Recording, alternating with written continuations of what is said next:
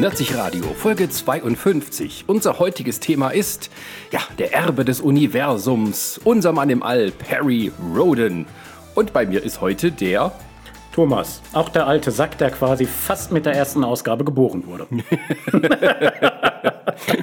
Und ich. Und das war es auch schon. Denn Perry Roden ist anscheinend eher sowas für ältere Leute? Fragezeichen. Ja, wahrscheinlich. Also, ähm, Oder ist das uns verschämt? Nee, ich glaube, es ist tatsächlich ähm, ein Phänomen der etwas älteren Generation. Ähm, also ich habe gerade ein bisschen übertrieben. Tatsächlich ist es mehr so die Generation meines Vaters, die äh, damit angefangen hat. Ich bin als kleiner Junge dazugekommen. Also ich habe tatsächlich eine Menge von dem Zeug gelesen. Ich kann mich noch daran äh, erinnern, da war ich auf dem Dachboden meiner Großmutter. Und da war da so eine Kiste. Und die habe ich dann irgendwann mal aufgemacht. Ähm, gut, da waren Bücher drin, da war ich noch zu klein. Ich habe sie dann ein paar Jahre später nochmal aufgemacht, als ich etwas größer war. Und siehe da, es waren äh, jede Menge Perry Roden Taschenbücher. Also damals hat man dann ähm, in gewissen Abständen die Heftreihe zusammengefasst, als Taschenbuch rausgebracht. So in zusammenhängenden Geschichten. Und ähm, da habe ich angefangen, Perry Roden zu lesen. Das war im Jahr 1982. Also schon einiges nach der ersten Ausgabe, die, glaube ich, 1968, 67 so ungefähr rausgekommen ist. Nee, nee, nee, äh, 1961. 1980. Stimmt, das war wesentlich äh, vor der Mondlandung, weil sie hatten sich ja mit ihrem Debüt ein wenig verschätzt, weil im Perry Roden-Universum war die Mondlandung ja im Jahre 1971. Richtig. genau, das fängt mal schon mal super an hier. Wir machen einen Perry Roden-Podcast äh, äh, und wissen nicht, wann die Serie angefangen hat. 61. So. 61, ja. Die, die hatten ja vor einiger Zeit irgendwie, äh, nicht irgendwie, die hatten ja vor einiger Zeit ihr 50. Jubiläum. Und in diesen Tagen, vor einigen Wochen, kam die 3000. Ausgabe auf den Markt. Und äh, diese Ausgabe war auch ähm, Anlass dafür, unter anderem Anlass, ähm, ein besonderes Prequel auf den Markt zu bringen. Nicht als Heftroman. Ach, du meinst das Ding, was der Eschbach geschrieben hat, ne? das Ding, was der Eschbach geschrieben hat. Das ist sehr schön formuliert. Ja, wir waren nämlich auf der Buchmesse im Gespräch mit Andreas Eschbach, ähm, ein Autor, den man kennt von Dingen wie zum Beispiel das Jesus-Video, eine Billion Dollar und ähnliches. Und Andreas Eschbach hat aber auch schon ähm, für Perry Roden Heftromane geschrieben. Ähm, er war kein regulärer Zeichner, äh, regulärer äh, Autor, Zeichner, Blödsinn, ähm, und hat ähm, das sozusagen als äh, Gaststar gemacht, aber hat es vor allem auch gemacht, weil äh, er großer Fan davon war. Und nun hat sich das alles wieder zusammengefunden, ihn, äh, der Bestseller-Autor und die Heftromanserie mit ihrem großen Jubiläum und er hat ein Prequel geschrieben Perry Roden, das größte Abenteuer, eine Megaschwarte, kein Heftroman, nicht mal irgendwie zwei, drei, vier, fünf, nein, nein, schon, was schon ein ganzer Zyklus, so könnte man sagen. Ja, es ist Eschbach. Ja? Also Eschbach schreibt keine dünnen Bücher. und wir haben ihn auf der Buchmesse getroffen, haben dort ein Interview mit ihm geführt und äh, falls ihr das noch nicht bei YouTube gesehen habt, könnt ihr jetzt noch mal hören, was wir in dem Interview besprochen haben. Wir hören mal in unser Interview rein. Perry Roden, das größte Abenteuer. Und es ist eine Art, oder es ist die Vorgeschichte zum, äh, zur großen Heftromanserie. Wir erfahren sozusagen sehr viel aus dem Leben von Perry Roden, bevor er sozusagen äh, zum größten Held des Universums wurde. Ähm, welche welche Verbindung haben Sie denn zu Perry Roden? Wenn man davon spricht, dann gehen bei manchen Leuten sehr die Augen auf und es, gewinnen so warme Erinnerungen. Ist das bei Ihnen auch so? Ja, das ist äh, meine Jugend quasi. Also ich habe im Alter von elf Jahren zum ersten Mal ein Heft in die Hand bekommen und seither begleitet mich das. Äh, hat mich auch ähm, also, also mit eine Rolle gespielt, dass ich überhaupt angefangen habe zu schreiben, weil ich, auch solche Geschichten schreiben wollte. Und äh, von daher, ja, Perioden, das ist, ähm, das ist die Jugend. Sie haben ja sozusagen auch schon äh, vorher ein paar Heftromane geschrieben und jetzt haben Sie sozusagen äh, äh, die große Vorgeschichte übernommen. Wie kam es denn da überhaupt dazu, dass, dass Sie gesagt haben, ich setze mich an dieses Werk oder wer hat Sie darauf angesprochen? Also der äh, Verlag Fischer Thor ist auf mich zugekommen. Ähm, ich soll doch ein großes, dickes Perirodan-Abenteuer äh, schreiben, was sie dann rausbringen wollen. Und weil jetzt das Erscheinen von Band 3000 und die 50 Jahre unsere Mondlandung ins selbe Jahr fallen. Habe ich gedacht, idealer Anlass, um das größte Abenteuer zu schreiben. Ähm, ja, und dann ist also die, die, sozusagen die Entstehung oder die, die Entwicklungsgeschichte von Perioden, das war so ein Projekt, was ich ja, ich, ich, kann nicht sagen, dass ich es schon lange gehabt habe, sondern das waren so Gedanken, die mich schon lange beschäftigt haben. Weil im Prinzip ist es das, was man heutzutage eine Origin-Geschichte nennt. Ähm, äh, also praktisch, wie wurde dieser Held zu dem, der er ist? Und das habe ich einfach mal ausprobiert. Äh, Sie schreiben es ja sozusagen in einem Stil wie eine Biografie. Also jemand sozusagen aus dem Perioden-Universum berichtet sozusagen den Leuten in der Zukunft, wie das Leben vor dem Unternehmen Stardust gelaufen ist. Äh, warum gerade diese Form, diese etwas geschichtswissenschaftliche fast schon? Also das löst zwei Probleme. Erstens brauchte ich jemanden, der ihn sozusagen von Jugend an kennt. Das konnte nur einer der anderen Unsterblichen sein. Und zweitens wollte ich aus der Zukunft in die Vergangenheit berichten, aus dem Grund, dass ich dann immer wieder so kleine Verweise machen kann, was da alles noch kommt. Das ist ja quasi Band 0 äh, von 3000, die noch folgen.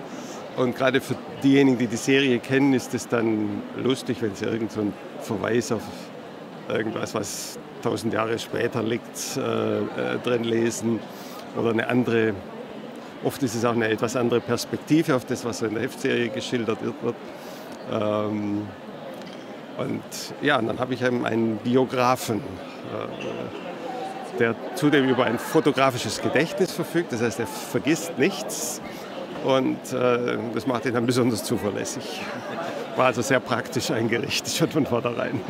Aber Sie mussten ja sozusagen auch äh, diese, diese Jahrzehnte an, an Kanon sozusagen mit einarbeiten. Wie war denn dann die Recherchearbeit? Die war bestimmt extrem umfangreich. Man darf ja auch keine Fehler machen. Die Fans würden das ja merken.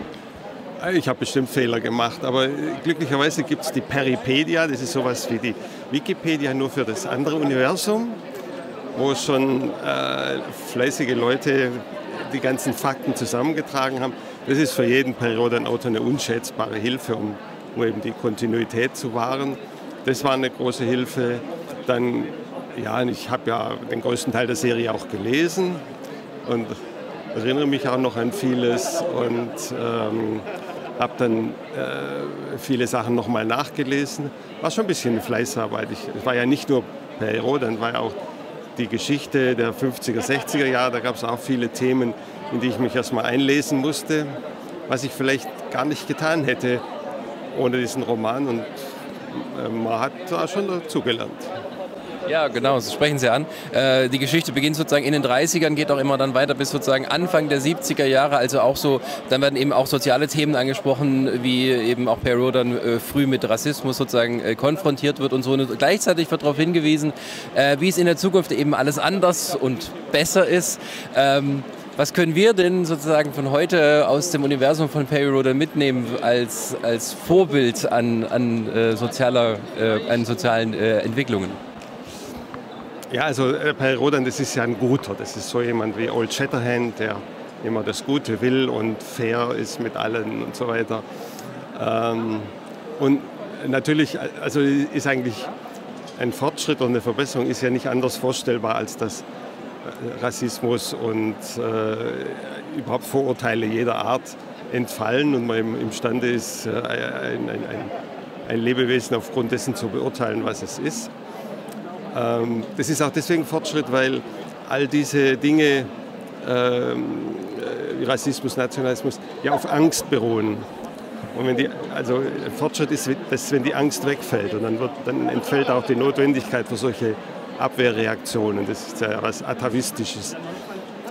Und ähm, ja, deswegen zeichnet die Serie einfach ein Bild, wie das wäre, wenn diese Sachen schon weg wären. Und man braucht so ein Bild.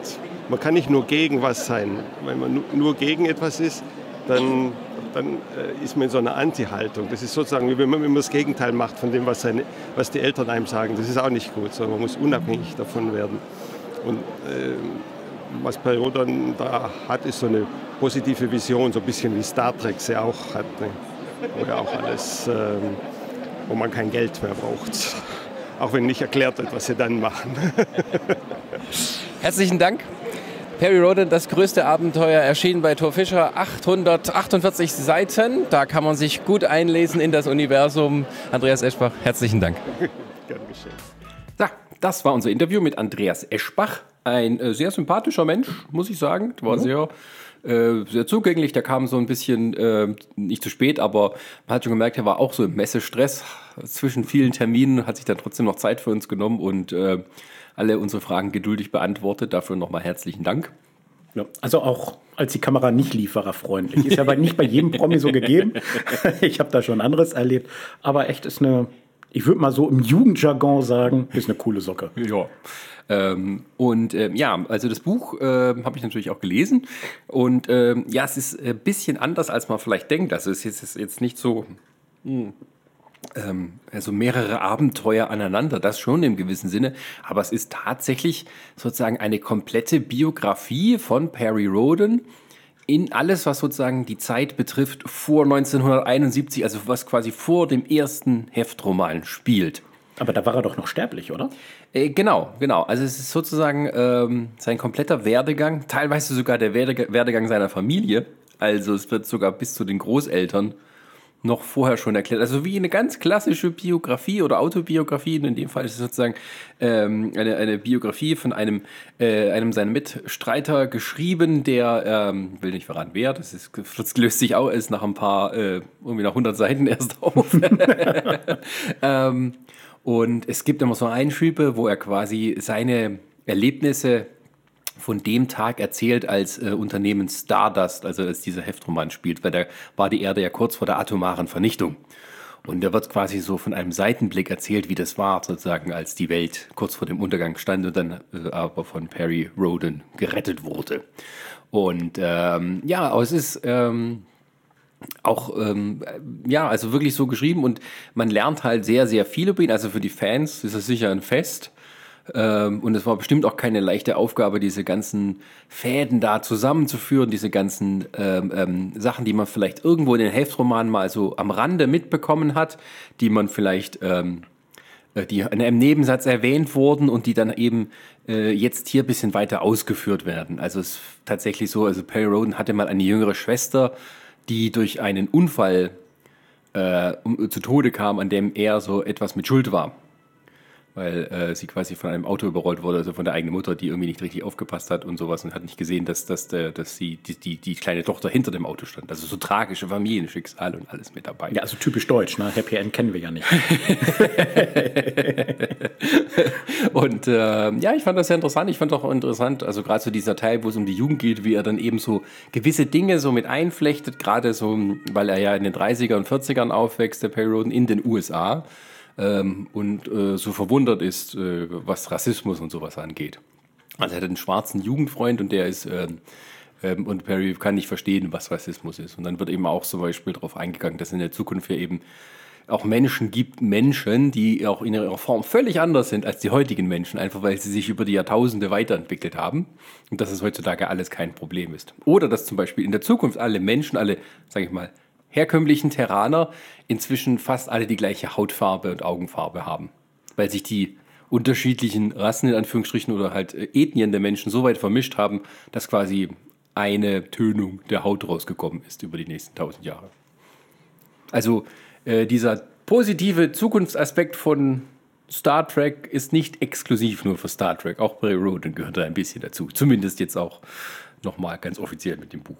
naja, ich meine, letztendlich, wenn man sich so die Heftreihen anguckt, ähm, stößt man auch immer wieder, wie soll man sagen, auf zeitgenössische Gesellschaftskritik, also aktuelle Themen, ähm, die damals halt im Vordergrund waren, auch solche Sachen wie Umweltverschmutzung etc., was halt so in den 80ern äh, zum Thema wurde, wurde auch immer wieder in diesen Heften ähm, aufgearbeitet. Ne? Also Perry Roden hatte halt nicht nur den Ruf, oh ja, Sci-Fi und megalomanisch. Ich meine, die haben Raumschiffe von mehreren tausend Kilometern Durchmesser. da kann man schon von Megalom äh, Megalomanie äh, äh, reden. Aber ähm, auch immer wieder gesellschaftliche Probleme und so weiter halt in dieses ähm, Science-Fiction-Universum wurden hineinprojiziert, die halt damals dem Zeitgeist oder der Zeitproblematik entsprachen ich glaube, das ist auch einer der Gründe, warum Perry Roden noch bis heute Fans hat Und wenn ich da so richtig mitgekriegt habe, kommt auch immer noch jüngere Fans nach. Ja, ja, und äh, also so gerade mit diesem Period das Größte. Aber es ist ja nicht so etwas, was jetzt hier bei äh, also dem, dem Verlag der Heftromanserie äh, erscheint, sondern es erscheint dann bei, bei Fischer.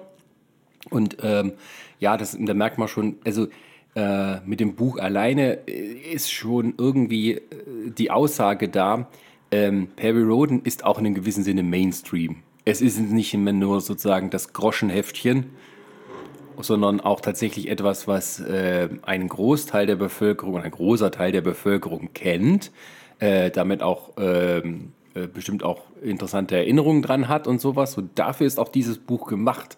Also ich denke, dieses Buch wendet sich jetzt eben nicht nur an die Hardcore-Fans, weil dann müsste man auch gar nicht sozusagen das irgendwie in diesem besonderen Rahmen präsentieren, sondern es ist schon dafür gedacht, irgendwie dieses Phänomen Perry Roden in einem gewissen Sinne äh, so einzufangen und mal so in eine Form zu gießen und dann sozusagen zu erklären, das ist Perry Roden. So wurde er zu dem Mann, den er ist.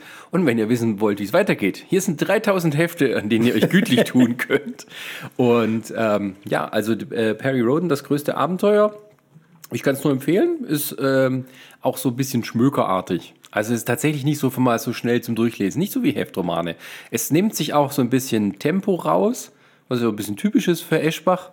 Er erzählt gerne ein bisschen ausladend über verschiedene Dinge und das äh, kommt hier auch wieder zum, zum Ausdruck. Also gerade eben so, die, wie sein, seine Großeltern nach Amerika ausgewandert sind, also sein Vater, seine, seine Mutter kennenlernt und all das, wie sich das so entwickelt und so und wie sich schon bestimmte Familien, äh, naja, Zusammenhänge wieder auf ihn auswirken. Das wird da alles schön breit erklärt. Also wer sozusagen den ganzen Charakter Perry Roden mal erfassen möchte, der ist mit dem Buch gut bedient, denke ich. Ich glaube, da hat man mit Eschbach auch genau den richtigen Autor gewählt, äh, beziehungsweise er hat sich wahrscheinlich auch selber angeboten dafür. Ich habe ja schon einiges gelesen von Eschbach und er hat tatsächlich... Ähm, ich sag mal, er schreibt gerne lang, aber es wird nicht langweilig letztendlich. Und ähm, bei den Büchern, die ich auch gelesen habe, ähm, habe ich teilweise nur noch zehn Seiten zu lesen gehabt und ich denke so, das kann es doch jetzt nicht gewesen sein. Das kann, da kann doch nicht gleich noch Schluss sein. Da ist ja immer noch Handlung drin, da ist, äh, da sind Fäden drin und so weiter. Also ich persönlich mag Eschbach. Den Perry Rowan Roman habe ich leider nicht gelesen. Dafür kenne ich die, die, äh, aber vieles anderes Zeug daraus. Ähm, ich kann mir das als gute Kombination tatsächlich vorstellen. Ja, und äh, das, was ich halt wirklich interessant fand in dem Interview, das wir mit ihm geführt haben, wo er gesagt hat, aufgrund von Perry Roden wollte ich Schriftsteller werden. Ich wollte sowas schreiben, wie ich da immer lese. Und äh, das fand ich eine ganz interessante Aussage. Und dass das halt jemand tatsächlich erstens schafft, Schriftsteller zu werden und dann mit so einem Projekt beauftragt wird. Also das ist dann auch so one in a million. Also quasi, äh, äh um es mit den Worten von diesem Brüllschaf von Rute, wie heißt er nochmal, Thorsten Dörnbach, zu sagen, Mann, alte Socke, das war doch immer dein Jugendtraum. Ja, und er hat es geschafft. Ja. Aber apropos Jugend, ähm, äh, du hattest ja vorhin erzählt, wie du zum ersten Mal so mit Perry Roden in Kontakt gekommen bist. Ja. Witzigerweise war es bei mir ähnlich. Also ich habe von, auch von meiner Großmutter, die hatte irgendwie von Bekannten, Nachbarn irgendwie, ähm, die hatten irgendwie das Jugendzimmer von ihrem Sohn, der irgendwie ausgezogen war, ausgemistet. Und hatten halt so eine große Kiste da stehen mit ganzen Periodenheften aus allen möglichen Auflagen. Es gab ja mal, ich weiß nicht, ob es heute noch genauso ist, mehrere Auflagen, wo du dann auch nachlesen konntest, bis zur Auflage Nummer 5. Also, du konntest, also die, die Hefte waren zumindest aus der Zeit, also die waren so an, aus Anfang bis Mitte der 80er. Und ähm, ähm, habe mich dann gefragt, interessiert dich das? Ich lese das so durch. Ich kannte das. Ich hatte nur so halt mal aus dem Regal im Kiosk, wo eben halt diese Cover immer da, die durch, durchaus interessant waren, zu sehen waren. Und da hatte ich mich eigentlich schon immer dafür so ein bisschen interessiert, wie das denn eigentlich ist. Und dann äh, habe ich die halt mitgenommen, die große Kiste, und habe angefangen zu lesen. Und den ersten Heftroman habe ich gleich bei meiner Oma auf der Couch gelesen. und äh, das ist auch, äh, dann bin ich da so reingekommen. Ich muss aber leider sagen, ich bin auch schon eine Weile wieder draußen. Also ähm, das ist tatsächlich etwas, was mich dann nicht jetzt so sehr gehalten hat, sondern ich habe quasi diese Kiste abgearbeitet und äh, ich weiß gar nicht, ich glaube so ein paar Heftchen habe ich mir dann noch gekauft, aber äh, dann waren wieder andere Dinge interessant. Von daher, man verliert auch wieder schnell den Anschluss bei diesen großen galaktischen Ja, Maßstäben. das stimmt. Also ich gebe zu, meinen letzten Perry Roden-Roman habe ich vor über 20 Jahren gelesen. Gute Voraussetzung. Hier, herzlich willkommen zu unserem Experten-Podcast. Nein, das ist es nicht. Ja. Also, vielleicht nochmal auch zur Erklärung. Wir wollten gerne weitere so ähm, äh, Heftroman-Serien aus Deutschland besprechen, weil es ja doch so ein bisschen ein deutsches Phänomen ist. Äh, weiß ich nicht, ob es nur so ein deutsches Phänomen ist, aber zumindest ähm, diese Arten so. Also das, ähm, und äh, heute kümmern wir uns ganz um Perry Roden. Wir wollten eigentlich mal alle zusammen machen und so, aber da aufgrund dieser verschiedenen äh, Ereignisse, die sich jetzt ergeben haben, haben wir eben gesagt, wir machen mal heute nur einen zu Perry Roden. Also wir können heute leider nicht zu tief gehen, weil wir tatsächlich nicht so viel in der Materie drinstecken. Wir reden jetzt so ein bisschen mehr darüber, ähm, was Perry Roden für uns bedeutet, wenn euch das interessiert. Aber ich bin mir sicher, es gibt auch einen bestimmt super Experten Perry Roden Podcast irgendwo. Ja, definitiv. Den können wir dann ja weiterverweisen, also in, der, äh, in den Credits. Ähm, in der Endcard. Ach nee, wir haben ja gar keine Kamera hier. Ähm, ja, also das heißt, ähm, ihr dürft euch alle freuen auf solche Sachen wie der Hexer, äh, John Sinclair, GF Unger, der Landarzt, Baccarat. Landarzt. Ja. Dr. Stefan Frank. Oh Gott. War das nicht der Arzt, dem die Frauen vertrauen? Die, genau der. Ein Ende kann ein Anfang. Ja. Das ist die Serie. Aber ich war mit meinen Ausführungen gar nicht zu Ende. Das war, Bitteschön. also mein letzter Roman ist tatsächlich über 20 Jahre her. Ähm, aber das ist ja noch mal als Comic rausgekommen. Also es gibt ja einen Perry Roden Comic. Ähm, bedauerlicherweise ähm, sind die nur bis Band 6 aktuell und das, die fingen irgendwie vor zwei, drei Jahren damit an. Ähm, ich fand den persönlich sehr schön gezeichnet, das Universum auch sehr gut ähm, eingefangen, auch die Charaktere. Man hat in diesem Comic die Lieblingscharaktere quasi äh, mit reingenommen. Äh, Perry Roden himself, der ja auch nicht wirklich in jedem Roman eine Rolle spielt, dafür ist das Universum einfach zu groß, aber den hat man da reingepackt. Und auch ähm, Cookie, den Mausbiber. Kennst du den? Natürlich kenne ich Cookie. Das ist, Ja, das ist- einer der ersten Heftromane, die ich gelesen habe, war tatsächlich Cookie der Mächtige. Ja, also bei mir ähnlich. Also den ersten Roman, den ich in der Hand hatte, wie gesagt, ich hatte da diesen ganzen Stapel von den Romanen meines Vaters. Ähm, und dann habe ich natürlich das genommen, was am kindgerechtesten äh, für ein Cover her war. Ja. Das war natürlich, selbstverständlich, Cookie der Mausbiber.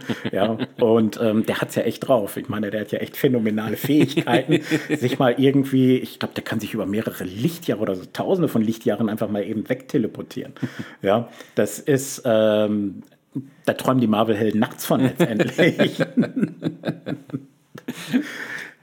Naja, also äh, gerade so diese, ähm, also ähm, wenn man doch mal, wenn man es nochmal noch mal bleibt, wie man dazugekommen ist, ähm, ist, ist interessant, wie viele Leute das gelesen haben. Das haben wir zum Beispiel auch gemerkt, als wir unser Gewinnspiel gemacht haben. Und wir haben gefragt, was verbindet denn ihr mit Perry Roden? Und das sind alles so ein bisschen so ähnliche Geschichten irgendwo. Und ähm, das war aber alles noch vor der Zeit vom Internet, zumindest halt so Dings und dieser direkte Austausch, so mit großem Fandom. Ähm, das habe ich jetzt selber so gar nicht erlebt. Das war damals noch gar nicht möglich. Also sicher gibt es das immer noch auch. Aber sowas zum Beispiel Star Trek-Fans, die sich schon ganz früh so im Internet versammelt haben. Gibt ja den Gag von Simpsons. Dann wurde das Internet erfunden, damit wir wissen, was irgendein so Typ über Star Trek denkt. Ja, ich denke, bei Perry Roden war es ähnlich. Also ich habe ähm, ich hab mal einige äh, Texte von, von Holbein gelesen. Ähm, der hat über diese Zeit berichtet. Er hatte ja seine eigene Serie, der Hexer. Jetzt schweifen wir ein bisschen ab.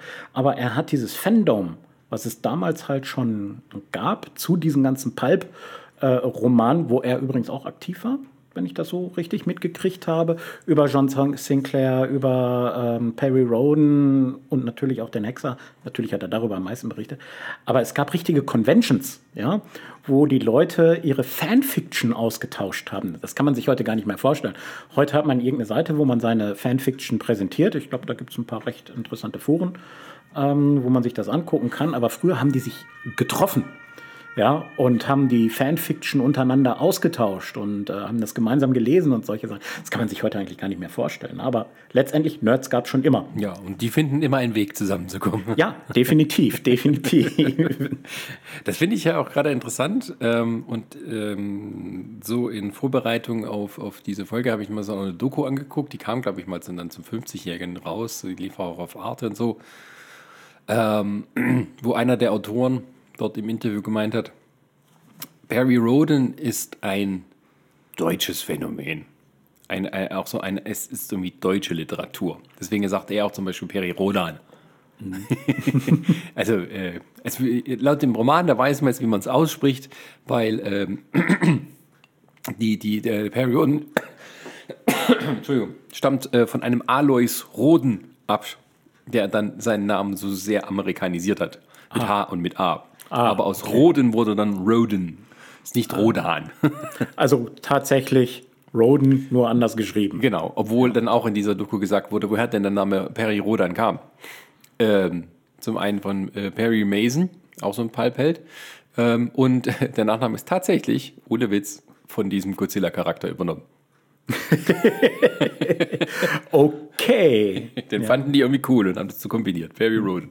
Echt? Perry Mason war auch so eine Pulp-Geschichte? Ja, wusste ich auch nicht. Das ist dann so, die später mal die Serie draus wurde. Ja, ich kenne nur die Serie bzw. die Filme, die auch dazu gemacht worden sind. Äh, Perry Mason kehrt zurück.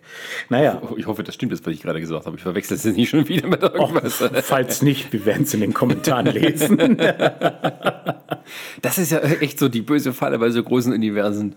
Also, dass man da so irgendwo ins Fettnäpfchen drückt und dann gibt es ja gleich Haue von den Leuten. Oh ja, also ich denke mal, ein bisschen Haue äh, äh, werden wir wahrscheinlich kriegen, allein schon, weil wir uns geoutet haben als jemand, äh, äh wo das, dass wir nicht ganz so drinstecken und dann, oh, wie könnt ihr nur und so weiter. ja, wir können, uns macht das Spaß und das ist der Grund, warum wir das machen.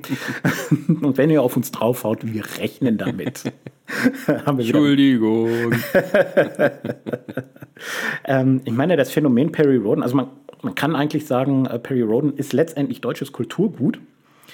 Und ja, kann man so sagen. Auch ja. wenn das natürlich die größte Teil seiner Existenz äh, verschmäht wurde. So, das ist so, das, diese Hefte sind so die ganz klassische Schmutz- und Schundliteratur. Ja, eigentlich schon. Ne? Ja. Das ist so, als ich damit anfing, meine Mutter so, äh, wie kannst du sowas nur lesen? Das ist ja, ja äh, eines Kindes unwürdig, das ist ja äh, ähm, Schundliteratur, nee, Trivialliteratur. Trivialliteratur. Trivialliteratur. Fast so schlimm wie Comics. nee, nee, ja, ja, genau. Also Comics waren noch schlimmer. Ähm, Hat es versucht, auch mir immer auszureden. Äh, glücklicherweise nicht geschafft. Bis heute nicht. ja, ähm, aber es gibt ja äh, zu Perry Roden auch drumherum unheimlich viel letztendlich. Ich meine, ein Teil des, des Merchs, könnte man so sagen, liegt hier ja vor uns. Äh, wer uns auf Instagram folgt, äh, wird es schon gesehen haben. Ein Perry Roden Risszeichnungsbuch. Terranische Raumschiffe. Das ist auch geil. Das fand ich immer am, am allertollsten, wenn, wenn in einem Heft so eine Risszeichnung mit dabei war. Also äh, ähm, da sieht man auch, wie tief das Ganze geht. Also diese Raumschiffe werden ja mal sehr detailliert beschrieben in den, in den Heften und so. Und dann gibt es tatsächlich einfach mal so eine, eine Risszeichnung, wie so ein Raumschiff innen aussieht. Und ähm, das habe ich mir auch mal so in, in einem großen Buchformat gekauft, das also DIN A4-Größe hat, also wo man das Ganze dann auch ein bisschen besser angucken kann als in dem kleinen äh, äh DIN A5-Heftchen. Und ähm, ja, einfach schon, dass jemand gibt, der diese, diese Zeichnungen anfertigt und diese Liebe zum Detail und diese, diese, diese Raumschiffe, die immer, die, die muss man auch dazu sagen, die eben sehr ähm, eigen sind. Also diese Art, also die, da man spricht viel von diesen Kugelraumern, also so, das sind so die populärsten Schiffsformen dort. Äh, das sind halt so Kugeln sozusagen. Und ähm, kenne keine Science-Fiction-Serie, die das sonst so hat. Ansonsten haben ja Raumschiffe vor allem so ein bisschen eben Ähnlichkeit mit, mm, sag ich mal, Flugzeugen im, im, im weitesten Sinne oder halt ähm, ja, äh, irdischen Kriegsgerät, also so eine Mischung aus Schiff und Flugzeug und so wird das meistens gemacht. Also etwas langgezogenes, was so ein bisschen Flügelartiges hat. So Enterprise und sowas, das sticht noch ein bisschen mit heraus, aber das ist dann auch wieder so eine Eigenart. Und aber sowas, dass man nur Kugeln hat, ähm, was eigentlich ja im Weltraum sowieso egal ist, welche Form das hat, äh, das ist schon cool. Ja. Ähm, ja, ist eine Seltenheit, aber Perry Roden sind letztendlich nicht die einzigen. Also berühmtestes Beispiel, der Todesstern. Das hat Star Wars alles geklaut von Perry Roden. ja. Und ähm, ich weiß nicht, wie firm du da drin bist bei ähm, der Romanreihe und Tabletop-Spiel Battletech. Um Gottes Willen. Die äh, Landungsschiffe waren größtenteils auch oder sind größtenteils äh, kugelförmig. Einfach, ja klar, weil sagst du ja schon, im Weltraum ist es eh egal. Und die Dinger sind auch nur dazu da, um ähm, irgendwelche Kriegsmaschinen aus dem Orbit nach unten zu werfen. Ähm, die müssen nicht aerodynamisch sein. Äh, genau, und eigentlich macht das mehr Sinn. Da kann man nämlich irgendwie an jeder Seite oder sogar an den verschiedenen oben, unten äh, so äh, Triebwerke anbringen und muss sich nicht immer drehen. Ja, und es gibt keine Schwachstelle in der Panzerung. Du kannst alles ne, schön, fein, säuberlich. Ich meine. Ja, frag mal die Borg, ne? ja, so ein Würfel halte ich jetzt auch ein bisschen für unpraktisch. Ja, die haben ja auch so die Borg-Sphären. Haben sie auch Kugelraumer. Ja, also Kugel ergibt mehr Sinn als, als tatsächlich so eine Sphäre, äh, so, so, so, so, ein Würfel ja. letztendlich. Ja, der Würfel ist, glaube ich, äh, mehr dazu da, diese, äh, äh, diese kalte Kalkulationsnatur der Borg zu zeigen. Ja, aber letztendlich ist doch eine Kugel noch viel kühler. Ja, schon, schon mal Pi bis zum Ende durchgerechnet? eine Kugel ist noch ein bisschen nett und sowas, aber das ist so böse. Aber gut, wir kommen mal vom Thema ab. Ja, das stimmt. ähm, ja, dann ähm, steigen wir doch mal vielleicht so rum ein, wenn wir schon davon reden, wie wir zu Perry Roden, ge Perry Roden gekommen sind, aber auch, was uns da so interessiert. Was, was hat dich denn überhaupt an Perry Roden dann fasziniert, dass du dabei geblieben bist? Ne? So Mausbiber auf dem Cover ist ja erstmal das eine, ähm, aber der ist ja eben kein äh, der ist zwar ein lustiger Typ, aber eben jetzt nicht irgendwie was Cartoonartiges. Ähm, letztendlich, es war größer als alles, was ich vorher gesehen hatte. Ja, also ich, ich, bin auch ein bisschen mit Star Trek, also Raumschiff Enterprise, wie das damals noch hieß. Ja, äh, 18 äh, Uhr auf dem ZDF mit Werbeunterbrechung. Ich kann mich noch sehr gut daran erinnern. ja, und ähm, bei Perry Roden wurden letztendlich Naturgesetze einfach schlicht und ergreifend gebrochen. Ja, und zwar nicht auf irgendwelche Fantasy-Art und Weise gebrochen, wie bei Star Wars zum Beispiel, ja, wo man dann äh, die Naturgesetze einfach gebrochen hat mit, ja, das ist die Macht. Nee, dort ganz knallhart, das ist Wissenschaft, das ist Technik und so und so funktioniert das. Ähm, man findet auch bei vielen Sachen einfach auch irgendwelche technischen Beschreibungen, warum das funktioniert. Zum Beispiel der Zellaktivator von Perry Roden, der ihn ja äh, quasi unsterblich macht, beziehungsweise relativ unsterblich. Haut man ihm die Omme runter, war es das. Ja. ja?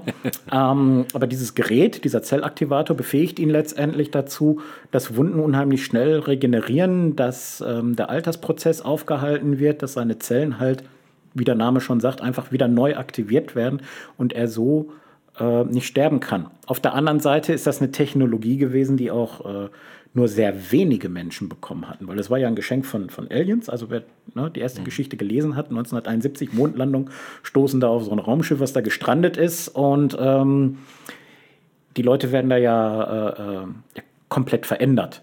Ja, Perry Roden ist ja mit seiner Crew in so eine Kammer geschoben worden, kam da raus und ähm, konnte mal so eben mit dem Fingerschnipp ähm, die kompliziertesten mathematischen Berechnungen äh, anstellen. Mit der Begründung der Außerirdischen, ja, wir haben das Ganze in dein Unterbewusstsein verlagert, du benutzt ja nur 10% deines Gehirns, wir haben jetzt erstmal den, die restlichen 90% freigeschaltet und ähm, das war für Diesen mich. Gutscheincode. ja, ähm, aber das war für mich auch letztendlich schlüssig. Ja, das Einzige, was sich mir nie erschlossen hat, ich hatte es ja schon erwähnt, die Raumschiffe sind riesig woher die Ressourcen nehmen. Das habe ich mich schon als, als Kind, als Jugendlicher gefragt, wo ich dann dachte, naja, ist, wie viele Planeten muss man quasi äh, äh ausschlachten, um ein so ein Raumschiff zu bauen. Aber ja gut, das Universum ist groß letztendlich. Aber ähm, ja, Perry Roden hat halt immer für alles irgendwo eine wissenschaftliche Erklärung und das fand ich einfach spannend. Ja, das ist so, ich habe auch gerne Arthur C. Clarke gelesen. Ich weiß nicht, ob der ne, 2001 mhm. im Weltraum und so ein Zeug. Der hatte ja einen ähnlichen Stil, alles irgendwo wissenschaftlich begründet, aber Perry Roden ging halt noch mal einen Schritt weiter und hat sich nicht an der äh, bekannten Wissenschaft geklammert, sondern einfach, was wäre, wenn? Also eigentlich ähnlich wie Lovecraft mit seinem Xulu-Mythos, der ja auch gesagt hat, was wäre, wenn woanders andere Naturgesetze sind. Ähnlich hat Perry Roden gemacht indem man sagte, was wäre, wenn die Naturgesetze noch viel größer sind als das, was wir kennen. Ja. Und das ist geil gewesen. ja, das stimmt schon. Auch gerade, was du mit dem Zellaktivator ansprichst, was ja ein wichtiger Aspekt ist für diejenigen, die vielleicht jetzt hören und den Peri, das Peri-Universum noch nicht so kennen. Ähm, die Geschichte erstreckt sich ja über mehrere tausend Jahre. Also es ist nicht so wie zum Beispiel bei den Comics, wo die Charaktere entweder gar nicht altern oder sehr, sehr, sehr, sehr, sehr, sehr langsam. Ähm, also wo dann gewisse Fortschritte im Leben dann halt wirklich nur so nach 20 Jahren dann geschehen oder so. Ähm, sondern ähm, der lebt, er ist unsterblich und lebt sozusagen ähm, und er lebt äh, eine Wandlung der Menschheit zu so einer kosmischen Supermacht. Ähm, erlebt er sozusagen mit und steuert das Ganze, aber das erstreckt sich eben über mehrere tausend Jahre. Also es gibt in die, ähm, die Heftromane sind einfach nicht nur ein Heftchen nacheinander, sondern die sind in sogenannte Zyklen eingeteilt. Man muss sich das so ein bisschen vorstellen wie so eine Staffel, sage ich jetzt mal, beim, beim Fernsehen. Das wird eben alles im Voraus geplant.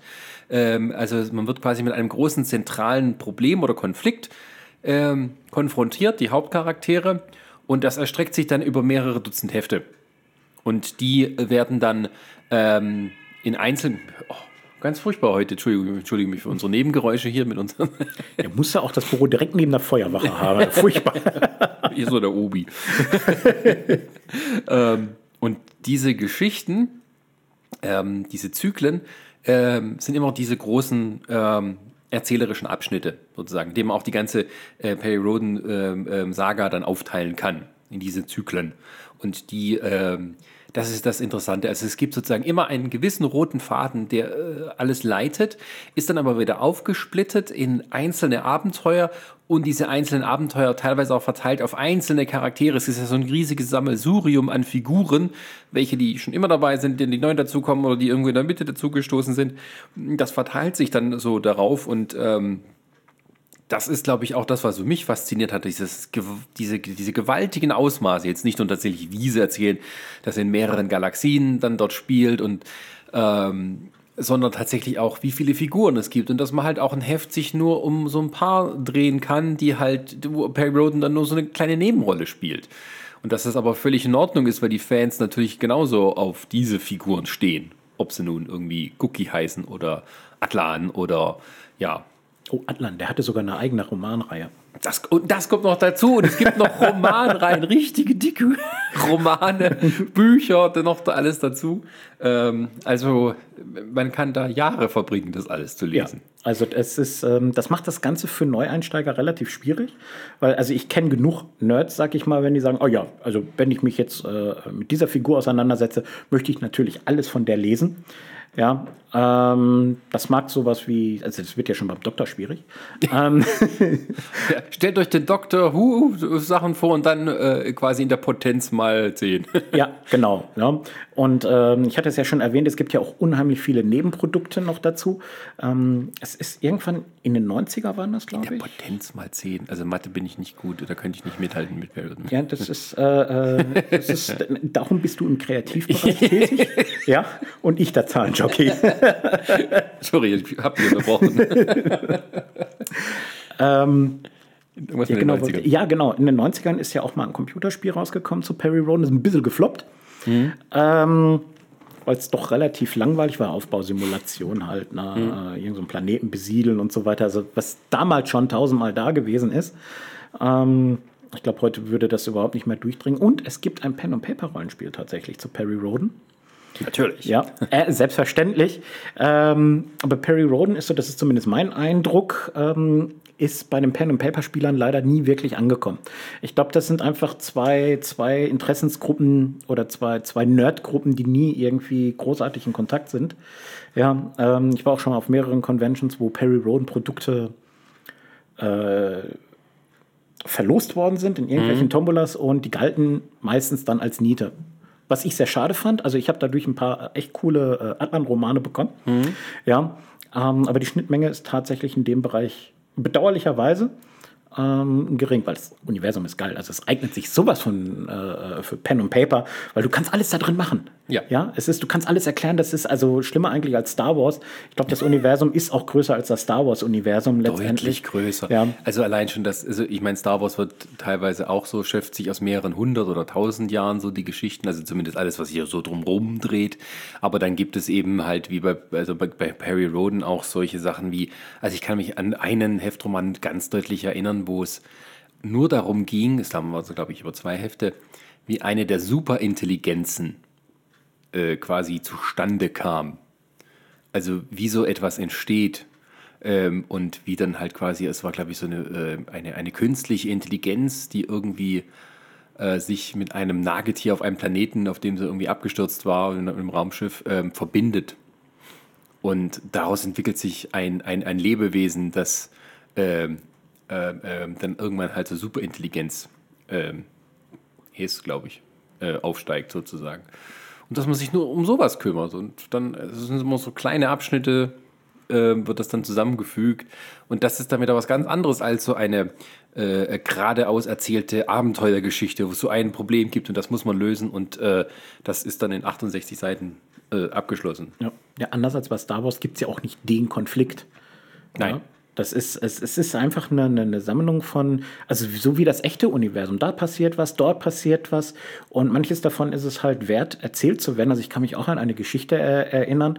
Ähm, da ist einfach ein Raumschiff abgestürzt, alle tot, bis auf ein Baby. Und die Positronik, das muss man ja auch, äh, ja, Positronik, das ist quasi das Elektronengehirn. ähm, nur, dass halt die äh, äh, Schöpfer dieses Universums davon ausgingen, mit Elektronen hat man nur äh, begrenzte Möglichkeiten, Computer zu äh, bauen. Also nimmt man die kurzlebigen Positronen, weil die halt auch wesentlich schneller sind. Und darum hat man da. Gut, wir wissen heute, wir arbeiten immer noch mit elektronischen Rechnern ähm, und die haben wir schon ziemlich schnell gekriegt. Aber auf jeden Fall ging man davon aus, Positronik und diese künstliche Intelligenz, diese Positronik, ähm, hat dann das Kind großgezogen. Und aufgrund dieser äh, der unendlich vielen Daten, die die Positronik hatte, auch sofort reagiert und dem Kind Sprache beigebracht und ähm, also quasi so eine Robinson Crusoe-Geschichte äh, mit Mogli-Einschlägen mitten in der stellaren Pampa. äh, ist geil. Also mich hat das damals äh, auch recht fasziniert, diese Geschichte. Ähm, es ist, also in diesem Universum werden einfach unheimlich viele Geschichten erzählt. Ne? Und keine ist wie, wie eine andere. Und ich glaube, das ist auch das, warum Perry Roden so viele Fans gezogen hat, weil für jeden Geschmack irgendwo was dabei ist. Ja, ja, und das ist dann auch so ein bisschen diese, ähm, ähm, dass es ähm, auch immer weitergeht. Also es ist jetzt nicht so, dass das sich irgendwann wiederholt. Ne? Also ähm, auch da ich großer Star Trek-Fan bin, die, die Spin-offs zum Beispiel sind immer irgendwo Varianten vom Original sozusagen. Also man kann auch nicht zu weit davon abgehen, weil dann die Fans wieder ähm, protestieren oder sich nicht damit dafür interessieren. Und Perry Roden, zumindest diesen Eindruck, den hat, der schießt gerne in alle möglichen Richtungen. Und ähm, deswegen ist es zum Beispiel ja auch, denke ich, äh, ohne Probleme dann eben möglich, dass es ähm, sowas wie, wie ähm, naja, äh, so eine Comicserie gibt, die ja nicht tatsächlich irgendwie eine Adaption ist, sondern es ist nochmal eine Eigenbearbeitung, die sozusagen auf das Comic-Format komprimiert wird. Und ähm, da ist eben, sind halt verschiedene Varianten möglich. Man kann eben nur auf Einzelgeschichten eingehen und sowas. Und ja, es ist natürlich, wenn man die ganze ähm, Kosmologie erfassen möchte, muss man ein bisschen mehr investieren an Zeit sozusagen.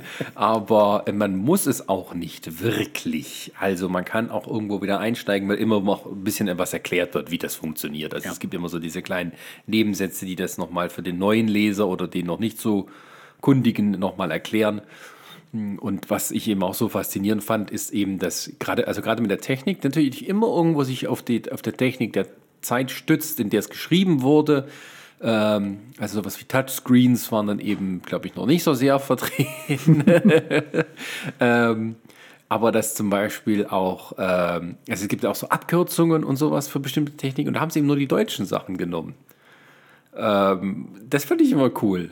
Also das tatsächlich gar nicht so drauf eingeht, wir machen irgendwas Englisches und machen davon eine Abkürzung. Nee, wir nehmen was Deutsches. Da kommen mal ein paar Üs und Äs und Ös vor in diesen, ja. diesen Technik-Sachen und sowas. Oder dass man auch bei diesen Alien-Namen ähm, tatsächlich Namen sich ausdenkt, die eher für deutsche Zungen gedacht sind. Also man versucht da irgendwie gar nicht, sich an amerikanische Vorbilder da zu orientieren. Sagt, nein, das ist, was ich am Anfang gesagt hatte, auch diese dass es so etwas rein Deutsches ist. Und ich weiß nicht, es gibt es natürlich, glaube ich, in anderen Sprachen auch, äh, die Serie, ähm, aber so auch diese, die, die Haltung dazu zur Welt und sowas, ähm, das ist nicht so super optimistisch amerikanisch, sondern irgendwo so dieses äh, das bedächtige Deutsche, die da, was da so ein bisschen eine Rolle spielt.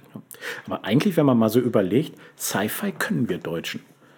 Das also ist, das, ja. das, das, ist so, also wenn man mal so, so, so, so die großen äh, äh deutschen Sci-Fi-Sachen anguckt, ähm, fangen wir mal an mit äh, ähm, na, wie hieß es hier, Rücksturz zur Erde, äh, Raumpatrouille Orion.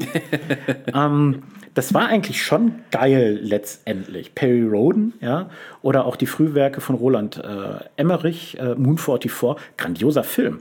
Deutsch, ne? 100% Deutsch. Hier ja, obwohl er ja sich sehr amerikanisch orientiert hat, das war schon klar. Ja, aber äh, also dieser Film war deutscher eigentlich als, als, ähm, als amerikanisch mhm. letztendlich.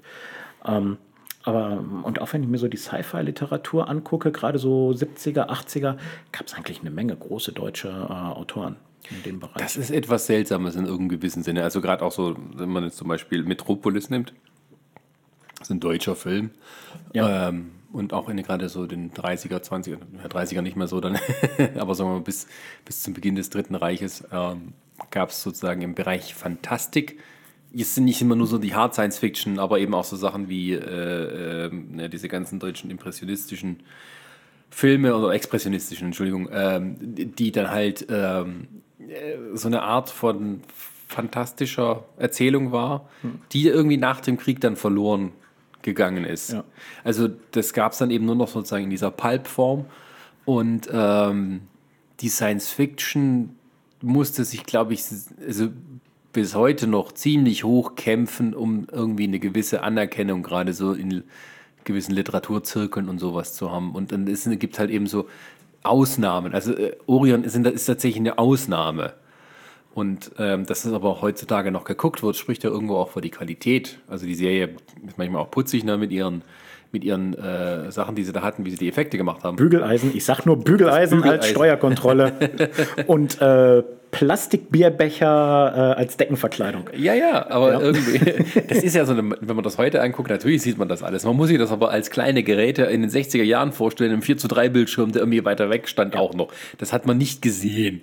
Und, äh, aber, ähm, ja, das, das, das, das hat mich dann eben auch fasziniert. Das kann man schon so sagen, dass gerade eben aus Deutschland so ein, eine Ideenvielfalt und Reichtum daherkam.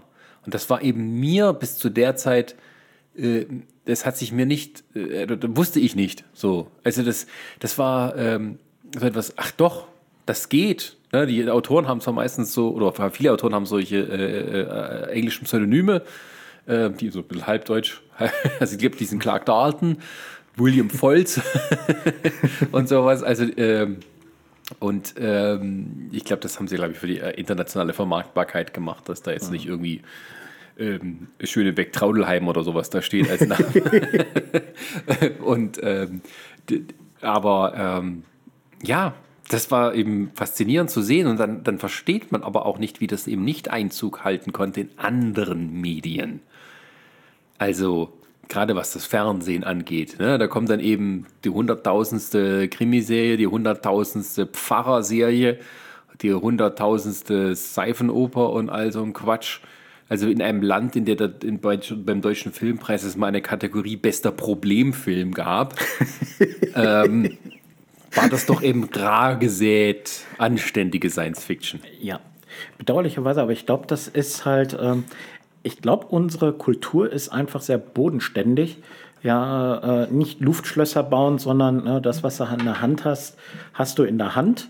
Ja, das ist greifbar und Science Fiction ist ja letztendlich der Blick nach vorne, der Blick in die Zukunft. Und zwar so weit, dass man da eigentlich gar nicht mehr dran forschen kann oder noch nicht dran forschen kann. Ja, und äh, also ich weiß noch zu meiner Kindheit, ich habe ich hab Science Fiction Romane geliebt. Ich habe sie gelesen, ich habe sie verschlungen.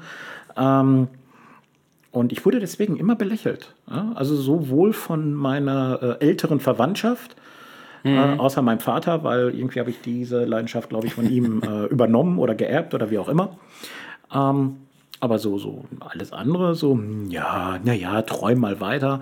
ähm, und auch in der Schule. Ja. Ich wurde sowohl von den Lehrern belächelt als äh, äh auch von den Mitschülern. Ja, wo ich dann auch sage, so, hm, ja, warum eigentlich? Ne? Also wir bekommen beide, glaube ich, noch aus der Generation, als sozusagen dieses Nerdtum tatsächlich auch noch das war, was es dann war, eben etwas, was sozusagen von anderen nicht drüber lustig gemacht wurde. Und ein Ja. Nerd war ja mal ein Schimpfwort sozusagen. Und äh, ist halt jetzt total vermainstreamt und vermarktet sozusagen, aber Nerd sich. Wer noch nie in der Mülltonne gesessen hat, war kein Nerd. Das ist mir nie passiert, weil ich äh, äh, da, wo es drauf ankam, war ich immer der Größte in der Klasse. Nein, Spaß beiseite. Aber, aber dieses, ja, dieses, oder du guckst Star Trek, also Kinderkram, ja. oder dass man, ich kann mich auch noch daran erinnern, wenn ich mal so ein Spider-Man-Heft zum Beispiel gekauft habe, irgendwo im Supermarkt. Also jetzt von allen Orten sozusagen, äh, halt in der komischen Zeitschriftenabteilung vom Supermarkt habe ich mir ein Spider-Man-Heft mitgekommen und sehe, wie halt die Kassiererin sich so ein Lächeln verkneift. Wie ich dann irgendwie, keine Ahnung, mit 16 oder 17 mir so ein Heftchen dann kaufe. Also hätte ich mir wahrscheinlich gleich ein Mickey Mouse Heft kaufen können, hätten sie gleiche Reaktion gehabt. Aber sowas ähnliches äh, ist mir tatsächlich vor nicht allzu langer Zeit passiert. Ähm, da war ich mal wieder auf Heimatbesuch ähm, in Dortmund. Und ähm, gut, mein Manga- und Comic-Dealer habe ich ja hier. Ähm, und hier bin ich es ja gewohnt, dass dann auch sofort bei meinem Manga- und Comic-Dealer die Schutzfolie zum Comic mit dazu angeboten wird. Das ist ja eine Selbstverständlichkeit letztendlich. Und da war ich dann in der Meierschen Buchhandlung in Dortmund. Ja, ich mache hier jetzt gerade Shaming. Ähm, und da wurden die ganzen äh, natürlich ohne Hülle verkauft. Und ähm, dann war ich dann bei der Kassiererin, lege das dann dahin, ja, die schon so leicht abschätzigen Blick. Und ich so, ja, ich hätte gern auch die, die, die Hüllen dazu. Da guckt die mich an. Ja, Sie als Manga-Fan sollten doch wissen, dass diese Schutzhüllen ständig vergriffen sind. Also, dass Sie das nicht wissen. Ja, und dann auch so diesen abschätzigen, also hätte ich ausgeschlafen an dem Tag, ich glaube, ich hätte meine komplett rote Persönlichkeit dann in dieses Gespräch reingelegt. Also die hat mich sowas von angepisst. Ne? Meiersche Buchhandlung Dortmund geht da nicht hin, wenn ihr anspruchsvolle Literatur haben wollt. Ah, Ja, aber das ist auch wieder so eine typische deutsche Haltung, ne? Da kommt jemand zu dir und möchte dir Geld geben, das du brauchst, um deinen Arbeitsplatz zu erhalten. Du hast nichts Besseres zu tun, als sich über ihn lustig zu machen. Dieses, ähm, dieses Denken, dieses etwas deutsche Denken, dass jede Form von Dienstleistung immer bedeutet, man kann sich benehmen wie eine Behörde. ja, das ist furchtbar. Dieses, dieses preußische Beamtentum, das irgendwie äh, so vererbt wurde, wenn jemand zu dir kommen will, an deinen Schalter etwas von dir will, dann hat er erstmal die Hacken zusammenzustoßen, zu, zu klappen und sich ordentlich vorzutragen. Ähm, ich übertreibe jetzt, aber es ist in gewissem Sinne immer noch so. Nein, du übertreibst nicht. Also dieser gewisse Service-Gedanke, das, ja, das kriegt man nicht. Ja, aus welcher Sprache kommt denn das Wort Service? ja. Ist das ein, ein urgermanisches Wort? Ich glaube nicht. kenn's nur von Service. Aber auch das Schönes ist französisch. Ja, ah, also gute Gastgeber, äh, äh, äh, die Kultur des guten Gastgebertums äh, stammt nicht von Ihnen. Nein. Aber vielleicht liegt es auch an mir. Ich bin auf der römischen Seite des Limes groß geworden. Die ganzen Barbaren, mit denen habe ich nichts zu tun gehabt. Ja, gut, okay, ich komme von der anderen Seite. Nein, das stimmt nicht. Also ich, das ist lustig. äh, Also bei mir tatsächlich, wo ich herkomme, da geht der Limes quasi so zwischen zwei Orte durch und da, wo ich zur Schule gegangen bin, ist quasi die germanische Seite und da, wo ich aufgewachsen bin, das ist römisch gewesen. Also, ähm, ich habe lange Zeit an einem Ort gelebt, den ich persönlich sehr öde fand. Lünen, Lünen an der Lippe. Ja, Weltstadt, äh, fast 100.000 Einwohner. Im Schatten des Ruhrgebiets geht sowas unter. ähm, und ähm, man hat dort in der Nähe äh, die Überreste eines Römerlagers mal gefunden. Und ähm, irgendwann ist man an den Punkt gekommen, dass das wahrscheinlich das Römerlager war, äh, wo die Legion losgezogen ist, äh, um in Kalkriese von einem gewissen Arminius, auch Hermann, äh, genannt, platt gemacht wurde. Und ähm, als das so äh, kam ähm, in der Presse, äh, haben so viele gesagt, ja, ist klar. Also wer von hier weggeht, der kann eigentlich nur noch äh, in die Scheiße greifen. Ja. Deswegen haben wir lieber unseren Kopf in Richtung des Weltraums und der Zukunft gelenkt, um dich mal kurz durch die Kurve zu kriegen. Genau. ja. Ähm, Gab es denn irgendwie sowas für dich, wo du sagtest, das ist mein Lieblingscharakter aus der Serie? Wo du sagst, auf dieses Abenteuer freue ich mich schon immer, wenn das kommt? Ähm, also ich habe so viel gelesen davon. Ich glaube, so einen richtigen Lieblingscharakter habe ich tatsächlich nicht. Ähm, ich, ich fand, fand die unterschiedlichen Rassen einfach äh, auch eher interessanter als so einzelne Charaktere. Ja, Charaktere sind da, manche machen halt Spaß, äh, die zu lesen, manche halt ein bisschen weniger. Ist halt wie im echten Leben, aber ähm,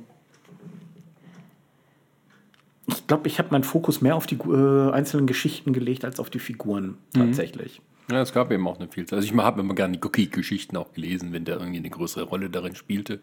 Äh, man muss das ja so ein bisschen erklären. Es gibt ja eben äh, bei Pay Roden, es gibt ja nicht nur verschiedene Rassen sozusagen mit ihren einzelnen Fähigkeiten oder körperlichen Gegebenheiten. Es gibt noch diese Mutanten und auch so einen Mutantenchor. Das ist richtig, ne? Ja, und genau. die haben eben verschiedene Fähigkeiten, so Psi-Fähigkeiten. Also alles, was so unter Gedankenlesen, Telekinese äh, und sowas fehlt und eben alles, was dazugehört. Und das sind immer so ein bisschen die wenn man sagen, so eine Elitetruppe. Ja, also ich glaube, einer, wenn, wenn, wenn man Perry Roden meets Star Trek äh, äh, mal schreiben würde, ich glaube, Gookie würde so ein Borgschiff alleine ausheben. Keiner hätte irgendeine Chance, ja, und, vielleicht der Doktor. Ja, und, und, und die Chefin wäre zum Schluss Plem Plem. das fand ich auch, äh, wo du es gerade so ansprichst, ne, mit, ähm, äh, was die alles können und sowas. Also man hatte, das ist, ähm, das stimmt schon, also, dass man immer in so großen Dimensionen gedacht hat. Na, von wegen, oh nö, das ist, was geht's hier? Na, ein paar Milliarden, also machen wir gleich, sind davon betroffen. Da werden ganze Planeten versetzt, da, da ist die Menschheit unterwegs in einer großen Raumschiffkolonne und so. Die Basis, auch in dem Heft, in diesem Buch hier drin, Paley Rodens ähm, ähm, äh, Hauptschiff sozusagen, 20 Kilometer lang. Ja. Also was Schönes also äh, man sollte sich mal diese Risszeichen dann angucken. Ähm, vor allen Dingen, die sind ja handgezeichnet, ne? Ist ja nicht Computer oder so. Ja. ja also da hat sich ja jemand wirklich mit, mit, mit dem Tuschefüller hingesetzt, um es mal ganz grob zu sagen. ich glaube, von jemand, der zeichnet, würde ich jetzt Schläge kriegen. ähm, und hat die, diese Mini-Details. Ne? Also ich vermute mal sowieso, dass es irgendwie auf DIN A0 gezeichnet und dann, dann, dann äh, runtergebrochen, weil so filigran, also das ist äh, gut, es gibt Leute, die beschreiben Reiskörner.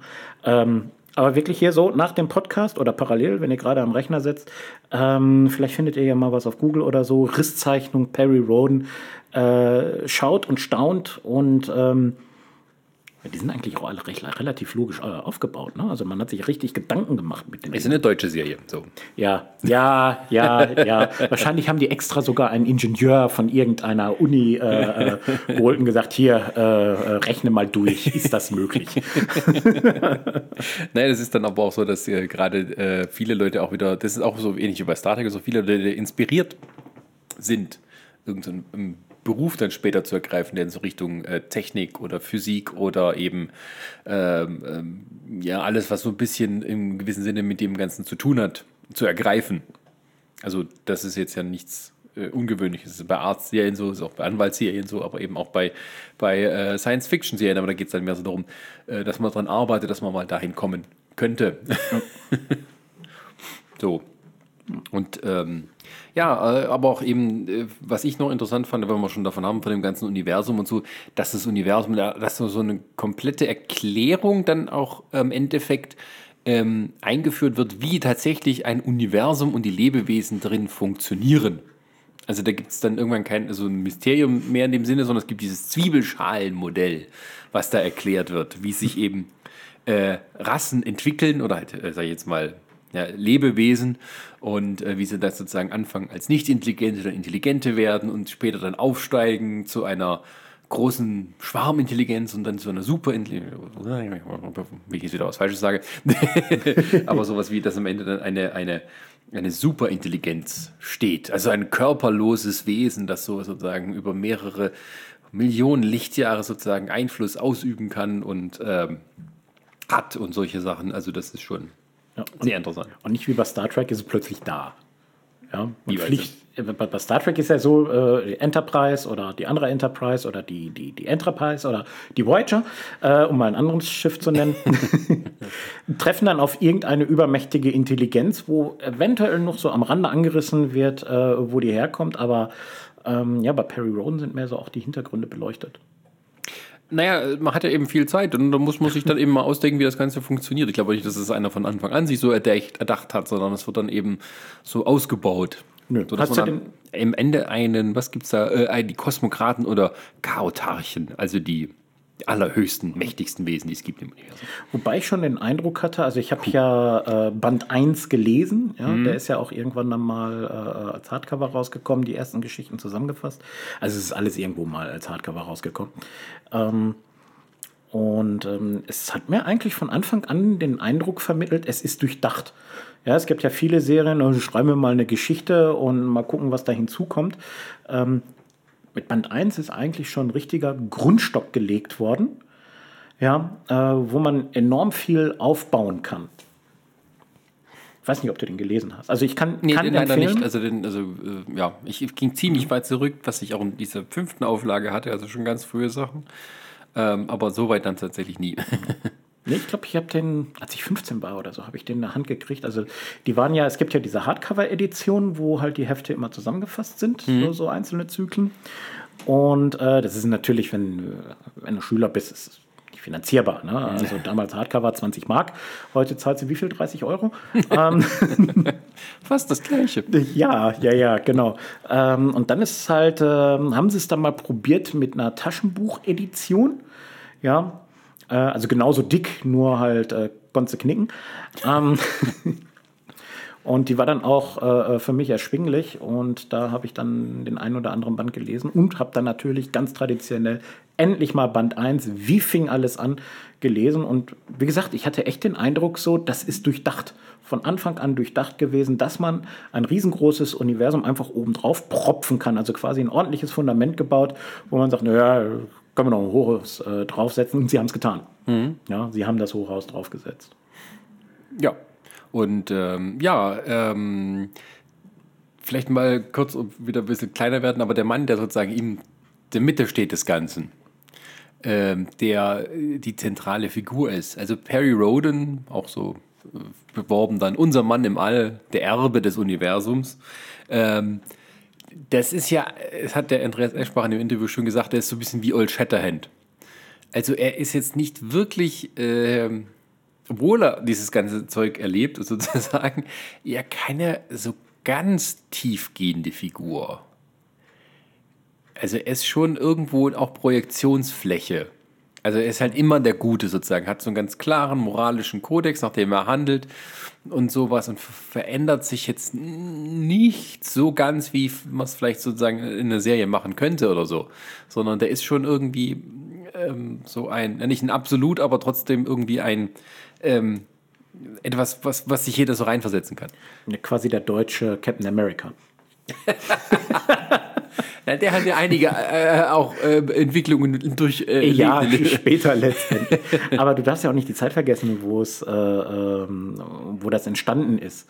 Ja, damals hat man noch gar nicht so diese, diese, dieses tiefgründige Character Play äh, gemacht. Da ging es mehr um die Geschichte, um die Fantastereien, um das ganze drumherum. Also nicht in dem Genre sozusagen. nicht in dem Genre, aber ich glaube auch in der anderen Literatur, also in der sonstigen Literatur, war das, glaube ich, noch gar nicht so gang und gäbe. Ja, doch schon, aber es war halt nicht irgendwas, was man Science Fiction hatte, weil Science Fiction hatte wieder teilweise doch auch wirklich mh, äh, unter Verkaufsargumenten dann produziert wurde, dass ein Held sozusagen dann irgendwie auch zusammenbricht und dann äh, so einen Tiefpunkt erlangt und ähm, sozusagen den, den, den Heldenpfad verlässt.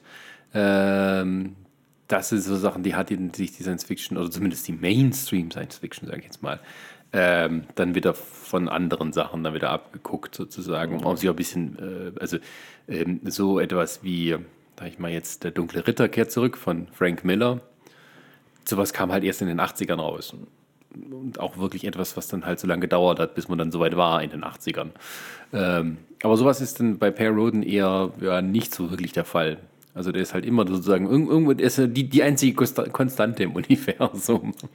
Ja, muss aber, glaube ich, auch sein. Ja, das ist halt das Interessante. Also deswegen frage ich dich, wie du das eben fandest, dass da da. Also wenn man halt nur die Hälfte mal so liest, dann kriegt man das wahrscheinlich gar nicht so mit. Aber es ist halt, ja, Ja, ja, Der also als ich mir dann vor, vor ein paar Jahren halt die Comics geholt habe, äh, habe ich genau dort den Perry Roden wieder getroffen, den ich kannte. Ja, nach 20 Jahren Abstinenz quasi. Es ist, ähm, ist eigentlich ein schöner Wiedererkennungswert. Also auch Cookie war genau derselbe. ja, letztendlich. Ne? ja, ich sage mal, also Per Roden ist in gewissem Sinne wie Superman. Ja. In einem gewissen Sinne. Also jetzt nicht genau wie Superman, sondern eben halt wie die Figur sozusagen dasteht. Also äh, so der große Pfadfinder sozusagen. Ja, Roden hat einfach, er hat keine Flaws. Er ist die schillernde Persönlichkeit in der Mitte, der Weltpräsident. Genau. Und der, trifft immer die richtige Entscheidung. Immer. der sozusagen die Welt, die damals ja noch in, den, in zwei Blöcke aufgeteilt war, äh, gerettet hat und ihm ja. gesagt hat, nö, ihr könnt mich alle mal. Ich gründe einen, die dritte Macht, wie es ja da hieß, mhm. äh, gründe einen eigenen Staat und ich hole alle guten Leute der Welt zu mir und damit wir eine neue friedliche Erde aufbauen können. Na, ein Plan, der aufgegangen ist. Also zumindest in dem Universum. ja, genau. Und wie, sie, wie er auf, darauf kam, sowas zu machen, da muss man eben, eben Andreas Eschbach lesen.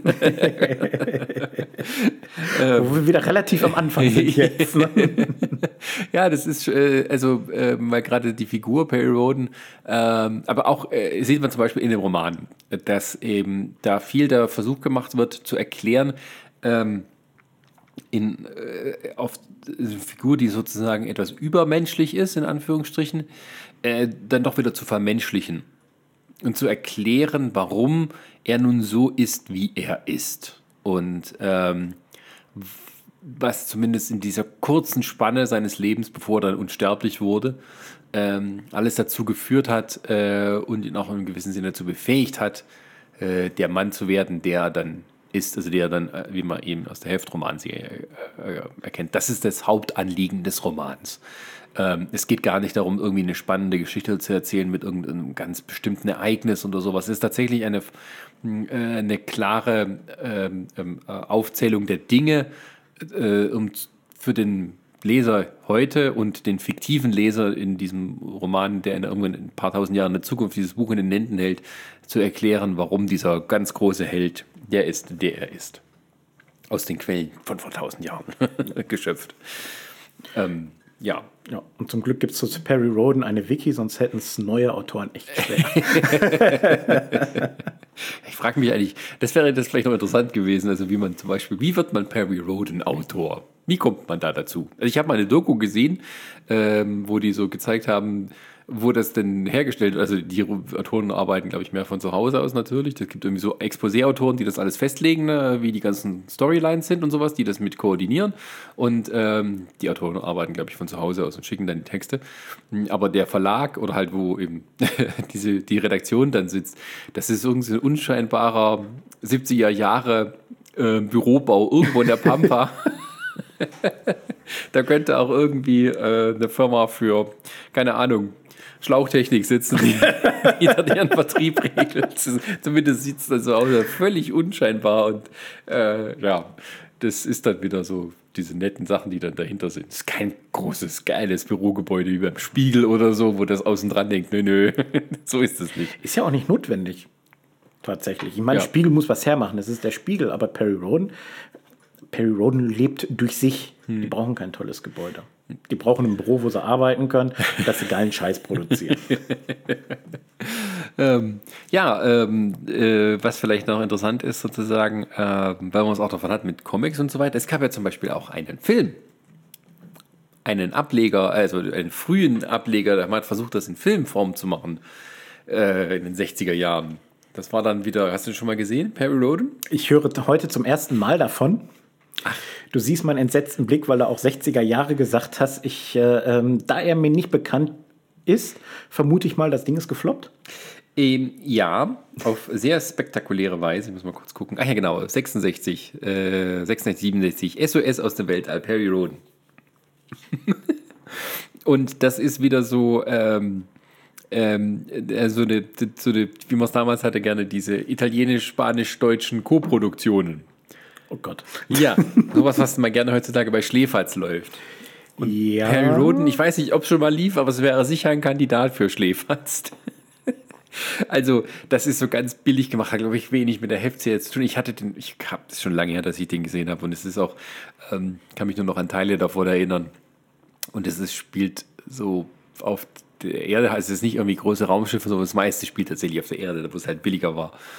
Und also die eine beste Szene, wo ich mich dran erinnern kann, ist irgendwie das ist ein Raumschiff und da irgendwelche, sind halt weibliche Besatzungsmitglieder, die da rauskommen und die halt irgendwas damit zu tun haben. Und da kommt das Militär hin, da steht der General vorne und irgendwie so, um die Außerirdischen zu konfrontieren, da kommen die Frauen halt raus, so in ihren tollen silbernen, silbernen Weltraumanzügen.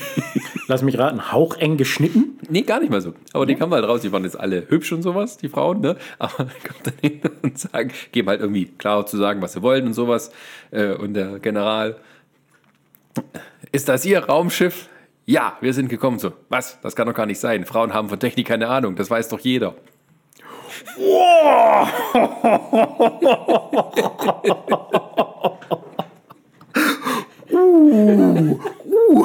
Uh, das ist, und das ist böse. Oh, Die zeigen ihm dann auch mal so ein bisschen dann, wie, wo der Hase läuft, soweit ich mich erinnern kann. Ja, mit Recht. das, ist Spaß. das ist so doof. Das, ist so herrlich doof. Das, Sowas durfte man doch noch niemals in den 60ern bringen. Das ist doch. offensichtlich schon. Hatte der Film Erfolg? Also natürlich Nein. wurde das, ist der General dafür da, um den ignoranten Erdenmenschen zu zeigen. Das ist im gewissen Sinne auch wieder fortschrittlich. Aber äh, das, das sagt er einfach so. Was? Frauen haben von Technik keine Ahnung, das weiß doch jeder. Es ist. Oh, oh. Der dümmste anzunehmende Charakter. Ja, also es, oh Gott. Oh Gott, oh Gott, oh Gott, oh Ja, Gott, und oh das Gott. ist, das ist so dieser Film, dieser Stil. Also hätten wir jetzt hier eine Feministin im Kreis sitzen, ich glaube, das wäre der Moment, wo sie definitiv nichts mehr sagen würde.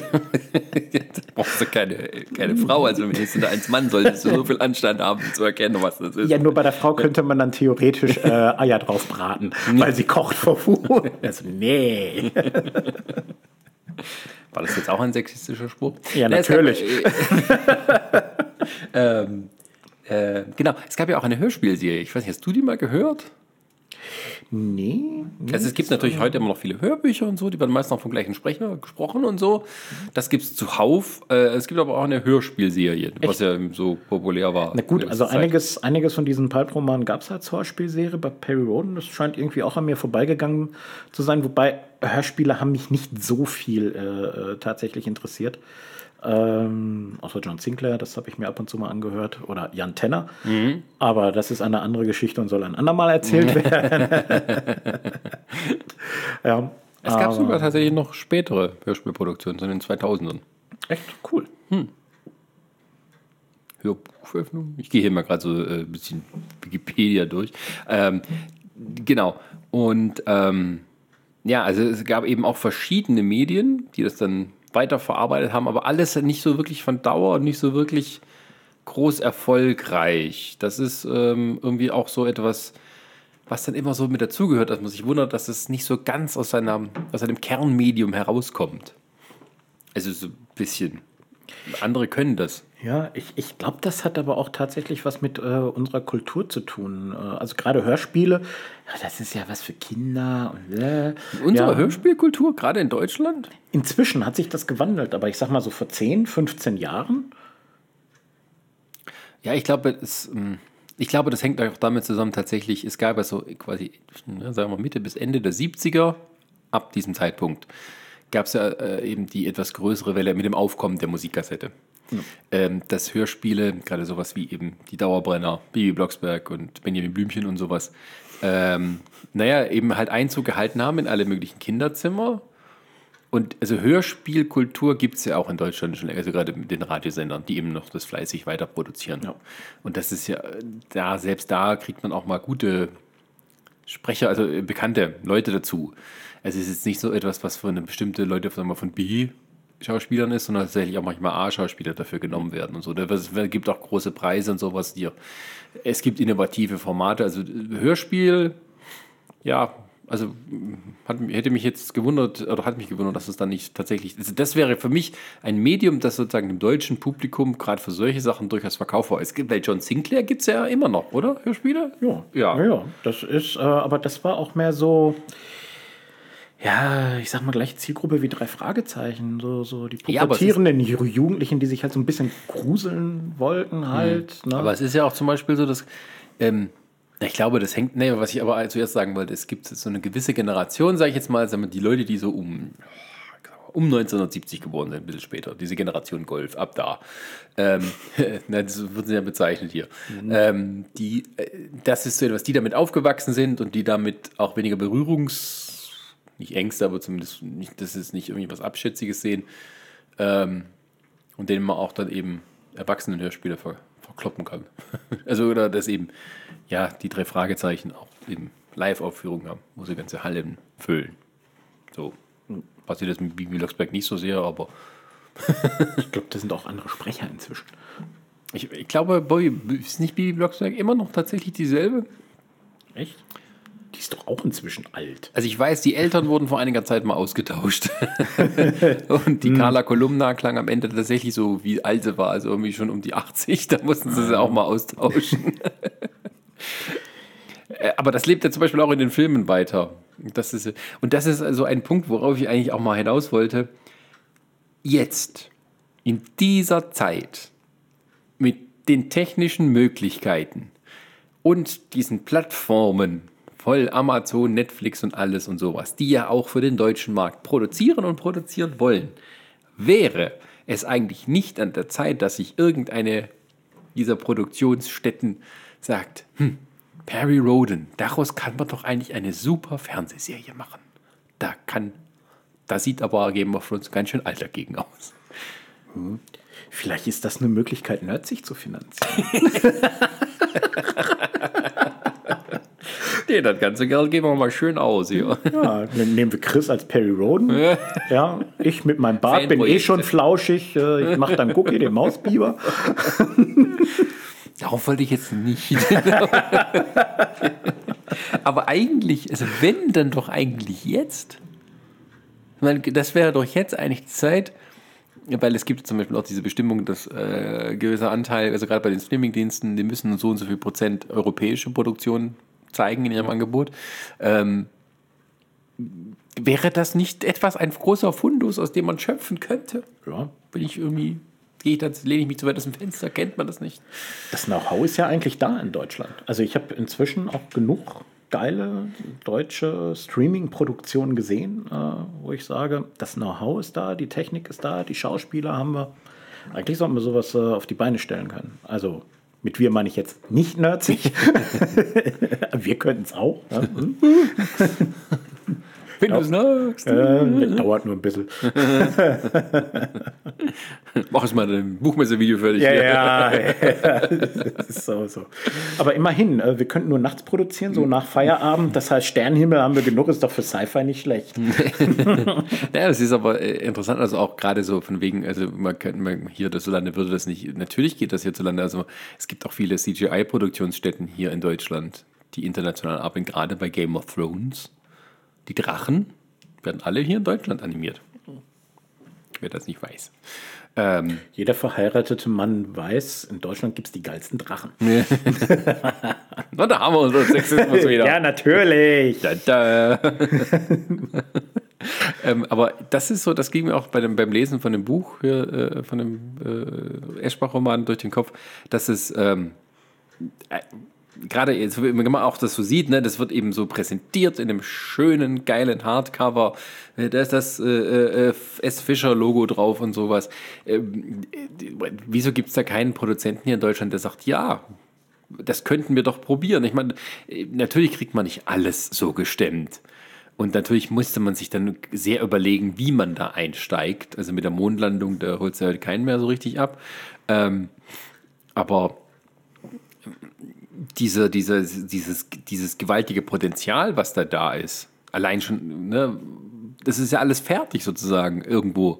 Die ganzen Konzepte, die ganzen Raumschiffe, wie sie aussehen, man muss es quasi nur noch in ein 3D-Modell umwandeln und dann halt, man, man, müsste sich mal nicht mal neue Geschichten ausdenken, man könnte einfach die, die, die alten nehmen und dann irgendwie anpassen. Hm? Also, also, so wie es Marvel macht, dann gibt es halt ein großes Mash-up von verschiedenen Comics und sowas. Ja, ja, ja. Theoretisch möglich. Also falls hier jetzt irgendein Filmproduzent oder irgendein gelangweilter deutscher Netflix-Funktionär zuhört, ey Leute, das ist geiler Scheiß, macht das, ansonsten kündige ich mein Abo. Also ja, das, das ist so, ähm, und ich denke, man könnte das auch gut international vermarkten. Ja. Weil es eben nicht so, es ist so vom, vom was ich eben gesagt habe, es wohnt so was äh, Deutsches inne, in der Art, wie es erzählt wird oder wie es sich zusammenfindet, aber ähm, es ist halt überhaupt nicht irgendwie national gebunden oder sowas. Es ist halt wirklich ähm, ähm, etwas, wo auch dann irgendwo alle möglichen Ethnien und, und, und verschiedenen Sachen und, und Zeug vorkommen und sowas. Und da ist es dann halt wirklich ähm, eigentlich dem Zeitgeist absolut entsprechend. Ja, obwohl es auch schon über 50 Jahre alt ist. Ja, klar. Also das ist, äh, wie ich ja schon Anfang sagte, ähm, Zeitgeist-Themen sind immer wieder aufgenommen worden. Und wenn man heutzutage eine, eine Serie daraus produzieren äh, würde, ja, also nochmal in den Raum geschmissen, ne, mach, ähm, kann man auch tatsächlich zeitaktuelle äh, Thematiken aufbringen. Ja, auch sowas wie Mindestlohn passt doch auch wunderbar. okay, da hätte ich jetzt nicht direkt damit gerechnet. Ich dachte mir so an irgendwie Modelle der Gleichberechtigung Frauen und Männer. ja, das fängt ja schon beim Mindestlohn an. Ne? das stimmt. ja, oder äh, auch Rassismusthemen, Toleranzthematiken äh, äh, oder auch ganz aktuelles Thema, gibt es nur zwei Geschlechter? Ähm, solche Sachen, das, das kann man alles einbauen, weil dieses Universum hat einfach mal Platz für alles. Weil es einfach so nah an der Realität dran ist. Und weil es so weit weg ist, muss man es auch nicht mit dem Holzhammer machen. Sozusagen. Richtig. Ne? Also es ist nah an der Realität dran, aber so weit weg schon, dass man alles ohne große Probleme äh, äh, einbauen kann, ohne dass man da irgendwas zusammenfalten, konstruieren oder so muss. Ja, und das ist dann eben das wieder das, was es auch... Ähm ja, besonders macht. Und das ist so, also ich habe jetzt auch tatsächlich, seit ich äh, das Buch nochmal gelesen, also nicht nochmal, seit ich das Buch gelesen habe, habe ich nochmal irgendwie Lust, irgendwie mir wieder so ein paar Hefte zu besorgen. Also ich glaube, die tatsächlichen, die Kiste, von der ich ganz am Anfang erzählt habe, die ist wahrscheinlich bei irgendeinem Umzug von meinen Eltern auf dem Müll gelandet. Ach ja. Weil mein Vater äh, keine Gefangenen gemacht, wenn es darum geht, Zeug wegzuhauen, was man wirklich nicht mehr braucht. Das war dann seine Meinung über das, was man wirklich nicht mehr braucht. Ja, der ist dann so, das hat schon tausend Jahre keiner mehr angefasst. Kommt sie weg. Ich kenne sowas. Ich vermisse immer. Keine ungesunde Einstellung, nur manchmal gibt es eben Kollateralschäden, sagen wir ja, mal ja, so. Ja, ja, ich vermisse noch das ein oder andere Steckmodul für mein NES. Ähm. ja, mein, mein koreanischer NES-Klon, der ist damals auch dem Umzug zum Opfer gefallen. Ich hatte das Original. Ja, ich hatte irgendwie so, unser Vater hatte uns einen, so einen Klon besorgt, war das von irgendeinem Bekannten von ihm. Ähm, und da war so eine Cartridge dabei, irgendwie 100 kopierte Spiele drauf waren. Ja, ja, ja. Dubiose asiatische Produkte gab es schon immer. Und das war sozusagen, es war ein bisschen schöner als ein NES, in, also wie es gestaltet war, aber auch die äh, Controller. Das waren die klassischen ne, Kreuz und Pause, Start und äh, zwei Buttons. Aber die waren nicht so furchtbar eckig, die hatten abgerundete. Da hast du nicht, nicht immer die, die Hände kaputt gemacht, wenn du irgendwie zu feste drauf gedrückt hast beim Mario-Spielen. Ja, der Controller muss aus, der, äh, aus dem Handrücken wieder rauskommen, das gehört dazu. Genau, aber das sind andere nostalgische Themen für ja, andere, für andere genau. Podcasts, würde ich so Wo, glaube ich, auch nicht viele von uns mitsprechen können. oh, also man könnte das auf die verschiedenen Generationen verteilen. Ja, das ist, also ich kann noch vom Atari 2.6 äh, reden. Also. Siehst du, da bin ich dann schon, kann ich nur marginal von berichten. ja, gut. Ähm, hast du jetzt noch etwas, was du gerne mal zu Perry sagen möchtest? Geiler Scheiß. Ja. Gut, äh, dann äh, beschließen wir heute mal diesen Podcast äh, und sagen Dankeschön fürs Zuhören. Und falls ihr tatsächlich mal auf so einen ähm, Heftroman stoßt, sei es ein neuer oder sogar ein alter, der diesen wunderbaren alten Geruch hat von diesem etwas äh, günstigeren Papier, auf dem das gedruckt wurde, nehmt das ruhig mal in die Hand, schaut da rein. Und wenn ihr ein bisschen mehr wissen wollt, könnt ihr zum Beispiel auch Perry Roden das größte Abenteuer lesen von Andreas Eschbach. Da ist eben alles drin, was man wissen muss vorher oder wissen kann. Man kann es auch umgekehrt machen und erst hinterher das lesen. Das ergibt sich dann vielleicht mal besser so. Aber äh, es ist alles möglich. Und ähm, äh, bei Perry Roden, da wird einem nicht langweilig. Nö, das auf alle Fälle. Es ist, es ist halt für jeden was dabei. Genau. Sogar für Comicleser. Leider nicht so viel, wie ich hoffe, äh, äh auf hatte. Deshalb, äh, ja, äh, vielen Dank fürs Zuhören und noch einmal, wenn euch das gefallen hat, was wir hier tun. dann abonniert uns doch gerne über die bekannten Dienste wie zum Beispiel Spotify, Apple Podcast oder auch direkt über unsere Seite haben wir einen RSS-Feed zur Verfügung, den man einfach anzapfen kann mit der richtigen App, wer das tun möchte. Und ansonsten sagen wir Dankeschön fürs Zuhören, bis zum nächsten Mal und äh, ja, wir hören uns. Ciao. Habe ich jetzt zum ersten Mal eine, eine Ab Abschiedsphrase erfunden. Wir hören uns. Nee, ist nicht gut, oder? Braucht noch einen geileren Spruch.